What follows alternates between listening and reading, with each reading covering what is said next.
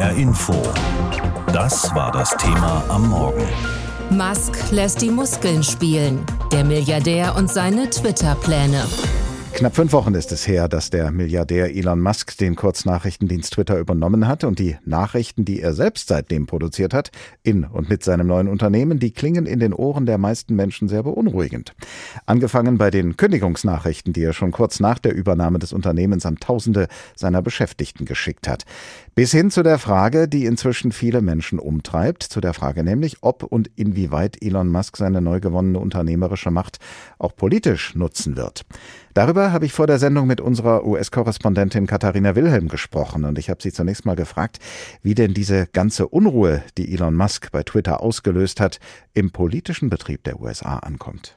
Naja, da gibt es eigentlich nur zwei Reaktionen, die sich größtenteils auch an die Parteizugehörigkeit knüpfen. Die Demokraten beäugen diesen Deal wirklich sehr kritisch. Das heißt, einerseits natürlich die vielen Kündigungen, die Twitters Belegschaft ja oft weniger als die Hälfte reduziert haben mittlerweile. Und die Tweets, die Musk abgesetzt hat. Darunter ja auch unter anderem Falschmeldungen zu einem Angriff auf den Mann von US-Politikerin Nancy Pelosi. Wir erinnern uns, ist ja schon ein paar Wochen her. Und natürlich auch, dass er die Accounts umstrittener Personen wieder freigeschaltet hat wie zum Beispiel Donald Trump, auch wenn er diesen Account erstmal nicht nutzt, aber zum Beispiel auch die Republikanerin Marjorie Taylor Greene, die ist ja sehr bekannt für antisemitische und rassistische Aussagen, auch die hat er wieder freigeschaltet und die nutzt ihren Twitter-Account auch wieder. Und dann auch die Androhung, weitere umstrittene Accounts freizuschalten. US-Präsident Joe Biden hat, der hatte schon mal gesagt, den Deal müsste man sich eigentlich mal genauer angucken. Und er meint damit aber vor allem das Geld, das in diesem Twitter-Deal drinsteckt. Da soll eben saudi-arabisches Geld ja auch mit drinstecken. Da sagt er, hm, müsste man sich theoretisch mal anschauen. Die Republikaner hingegen, die begrüßen diesen Deal wirklich. Unter anderem ja auch der Fraktionsvorsitzende der Republikaner im Repräsentantenhaus, Kevin McCarthy. Der glaubt, die Demokraten, die fühlten sich vor allem bedroht und angegriffen, weil jetzt eben mehr konservative Meinungen auf der Plattform zu finden seien. Tja, und auch klar, Elon Musk, der hatte sich ja schon geoutet als Wähler der Republikaner und das freut natürlich eben die Konservativen und verärgert die Demokraten. Was seine politische Einstellung angeht, galt Elon Musk in früheren Zeiten eher als ein Liberaler. Inzwischen verorten ihn viele politisch, ja nicht nur bei den Republikanern, sondern ziemlich weit rechts. Hat er denn schon mhm. erkennen lassen, ob und wie er die Macht seines Unternehmens politisch nutzen könnte?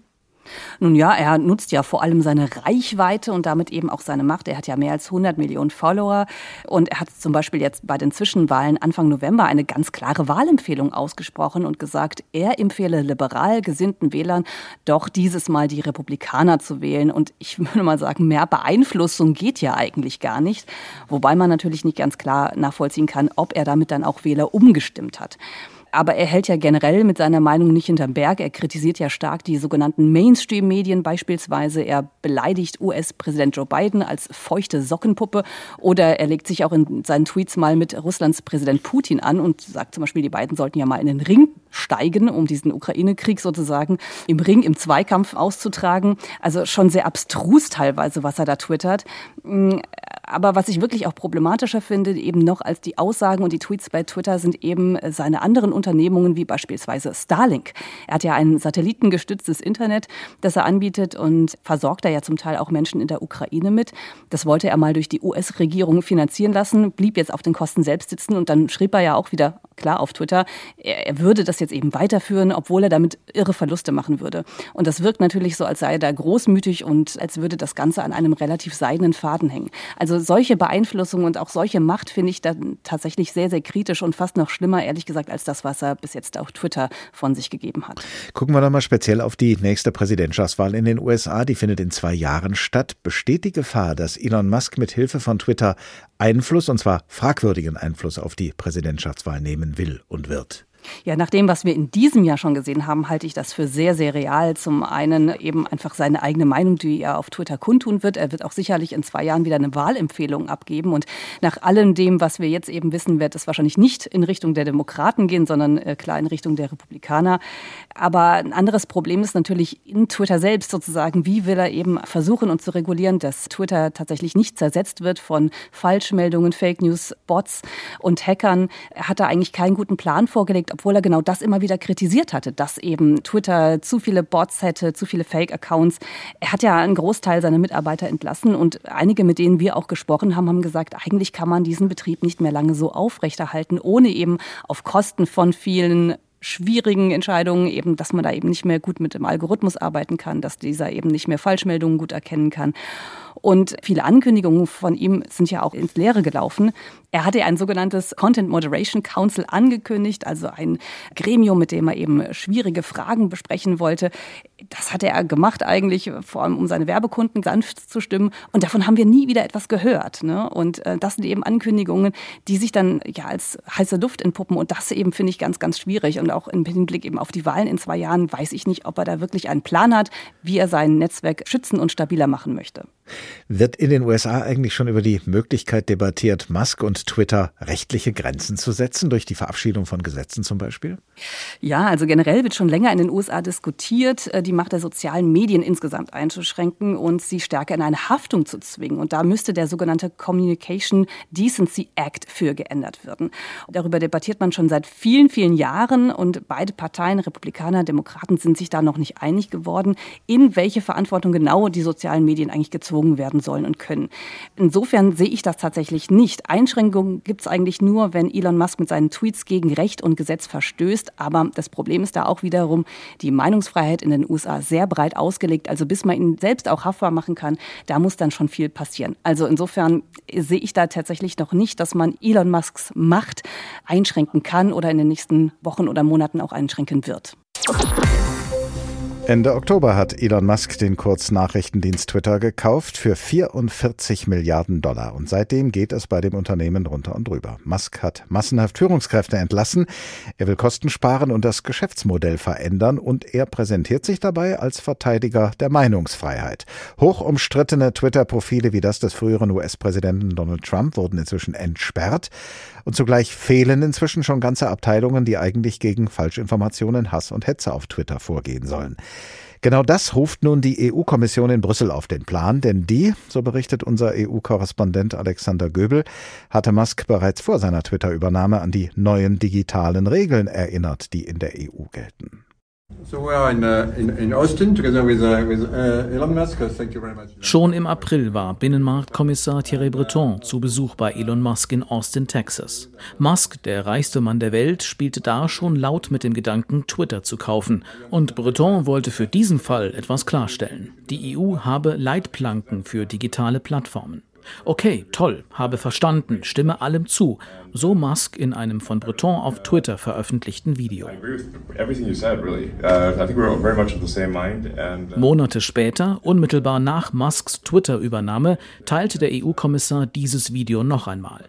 Ein Wink mit dem digitalen Zaunpfahl, offenbar unter dem Eindruck, Musk habe wohl doch nicht verstanden. Als Musk nach seinem Deal verkündete, der Vogel sei befreit, in Anspielung auf das Markenzeichen des Kurznachrichtendienstes, antwortete Breton für die Europäische Kommission unmissverständlich. Der Vogel fliegt nach unseren Regeln. Und diese Regeln, so Breton, gelten für alle Plattformen, die auf dem europäischen Kontinent tätig sein wollten.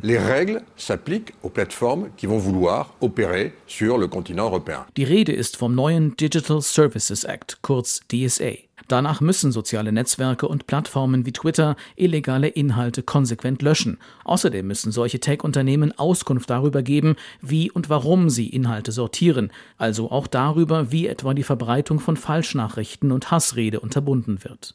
Für den SPD-Europaabgeordneten Timo Wölken ist der DSA nicht weniger als Europas digitales Grundgesetz. Und daran müsse sich auch Twitter-Eigentümer Elon Musk halten. Und es gibt im DSA mehrere Durchsetzungsmechanismen. Sollte Musk sich querstellen, drohen empfindliche Bußgelder von bis zu 6% des weltweiten Umsatzes bei Twitter und bei völliger Verweigerung könnte Twitter sogar geblockt werden. Twitter sei zum Spielball eines verantwortungslosen Milliardärs geworden, sagt Timo Wölken.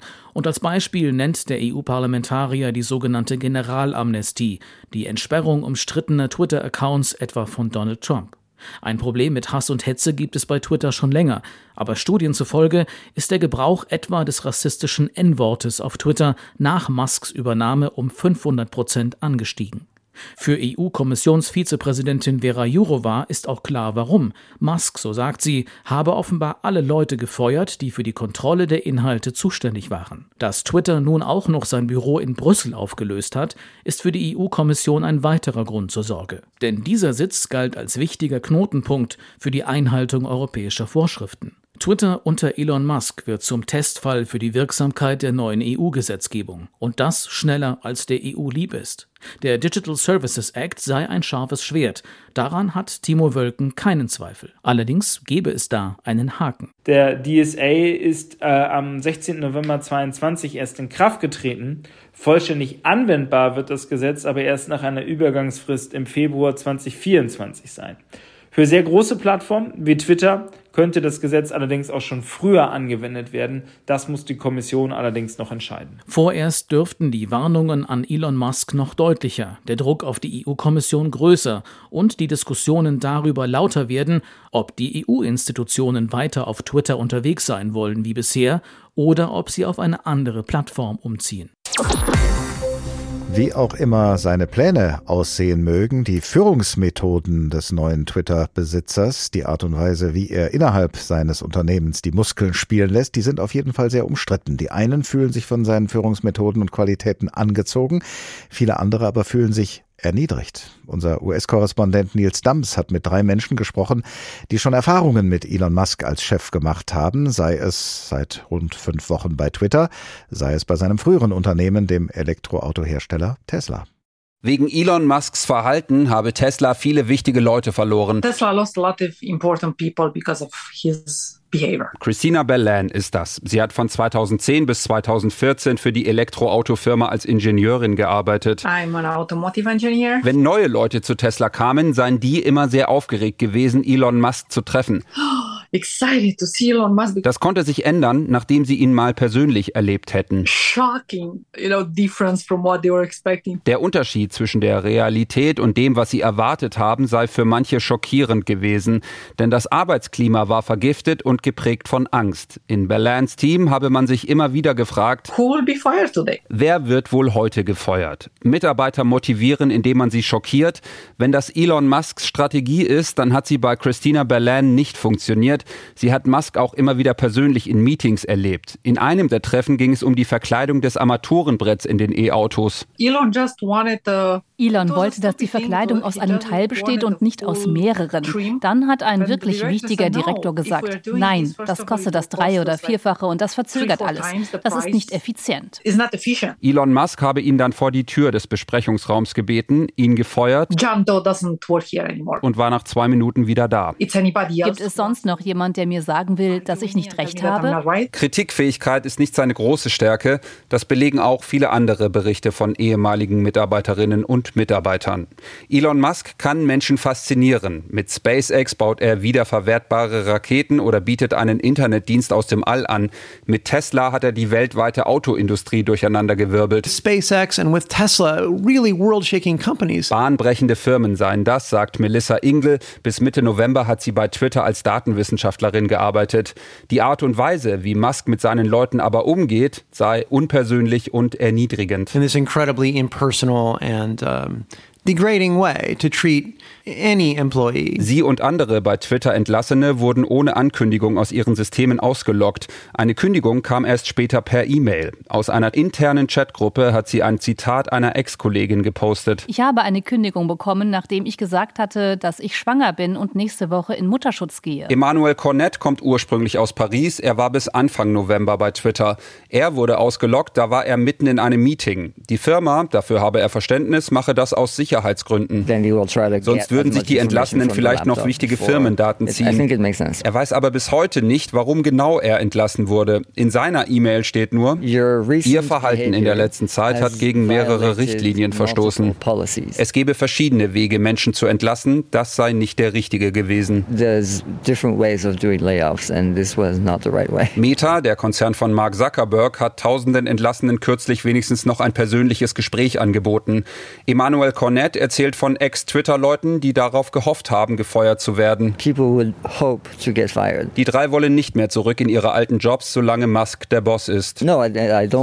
Christina Bellan sagt, Elon Musk sei der schlechteste Mensch, den man treffen könne. He's the worst human being that you can ever meet.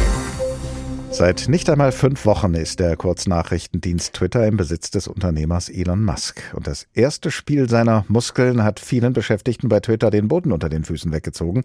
Denn Tausenden von ihnen hat der neue Chef die Kündigung entweder geschickt oder nahegelegt. Was er ansonsten vorhat mit seinem neuen Unternehmen, ist noch nicht so richtig klar geworden. Und einige halten es mittlerweile für möglich, dass ausgerechnet Musk, der Mann, der mit Tesla, einem Unternehmen zur Entwicklung von Elektroautos, so erfolgreich gewesen ist, nun an seinem neuen Unternehmen, an Twitter, scheitern könnte. Etliche Werbekunden haben die Plattform bereits verlassen und etliche Prominente, die bislang sehr rege getwittert haben, wenden sich ab. Vor der Sendung habe ich darüber mit Gavin Karlmeier gesprochen. Er ist Social Media Berater und Formatentwickler und ich habe ihn gefragt, für wie wahrscheinlich halten Sie es, dass Elon Musk sich mit Twitter verhoben hat und dass er das Unternehmen über kurz oder lang an die Wand fahren könnte?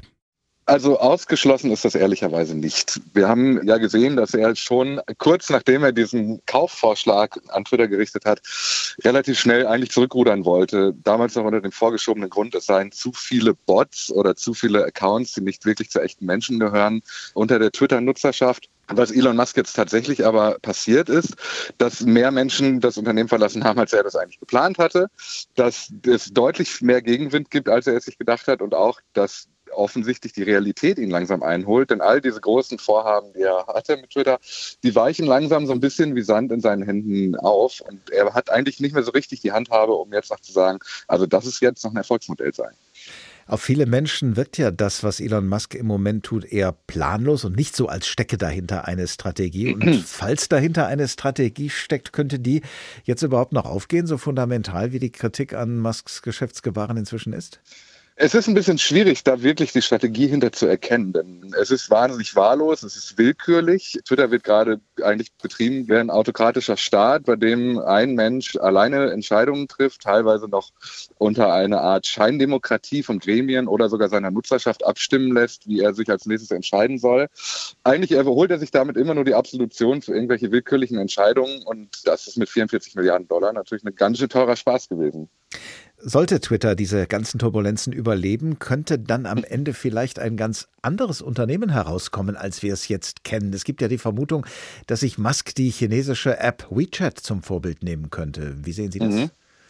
Also Elon Musk hat selber jetzt eine Art äh, Präsentation veröffentlicht, die er seinen Mitarbeitenden vorgeführt hat. Und da ist die Rede von Twitter 2.0, die Everything App. Also die App, die alles kann und alles machen soll. So ein bisschen tatsächlich wie das chinesische Vorbild WeChat. Eine App, die gleichzeitig ein Chatdienst, ein soziales Netzwerk, ein Bezahldienstleister, ein Fotoalbum, eine Spieleplattform, alles sein kann. Ich habe tatsächlich nicht so das Gefühl, dass wir da den Bedarf nach haben, nach so einer App, die alles macht. Gleichzeitig stellen wir auch fest, so viele Menschen, wie sich gerade auch bei Twitter abmelden, es löst auch Unbehagen aus, dass diese App jetzt in der Hand eines Einzelnen liegt. Und ich bin mir nicht ganz sicher, ob die Rettung dieser großen Löschwelle bei Twitter es tatsächlich wird, dass wir Elon Musk jetzt auch noch unsere Kreditkartendaten zur Verfügung stellen. Also ich habe das Gefühl, er verhebt sich da gerade so ein bisschen an einer Scheinvision. Was tatsächlich daraus wird, wissen wir nicht, aber dass diese Pläne bei ihm existieren und er die auch für plausibel hält, das ist gerade tatsächlich Stand der Dinge. Unter dem Strich, Herr Karlmeier, was trauen Sie Elon Musk mit seinem neuen Unternehmen Twitter zu? Wird er scheitern oder wird am Ende etwas ganz anderes, vielleicht sogar etwas ganz Geniales herauskommen? Also das ist wirklich schwierig einzuschätzen. Vor drei Wochen haben wir nicht für möglich gehalten, dass Elon Musk Donald Trump zurückholt. Dann hat er es von heute auf morgen auch mit so einer schnellen Umfrage relativ schnell legitimieren lassen und sofort Donald Trump zurückgeholt.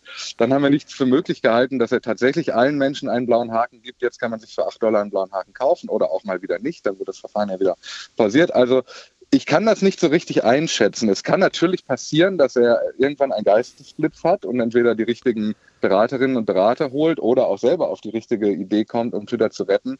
Perspektivisch gesehen wird es allerdings jetzt erstmal ein schwieriger Weg, den Twitter da vor sich hat. Und vermutlich ist der Weg zu einem erfolgreichen Twitter der, der eher wieder dahin führt, wo Twitter eigentlich war, bevor er es gekauft hat, was für ihn auch vermutlich keine wirkliche Perspektive ist. HR Info. Das Thema. Wer es hört, hat mehr zu sagen.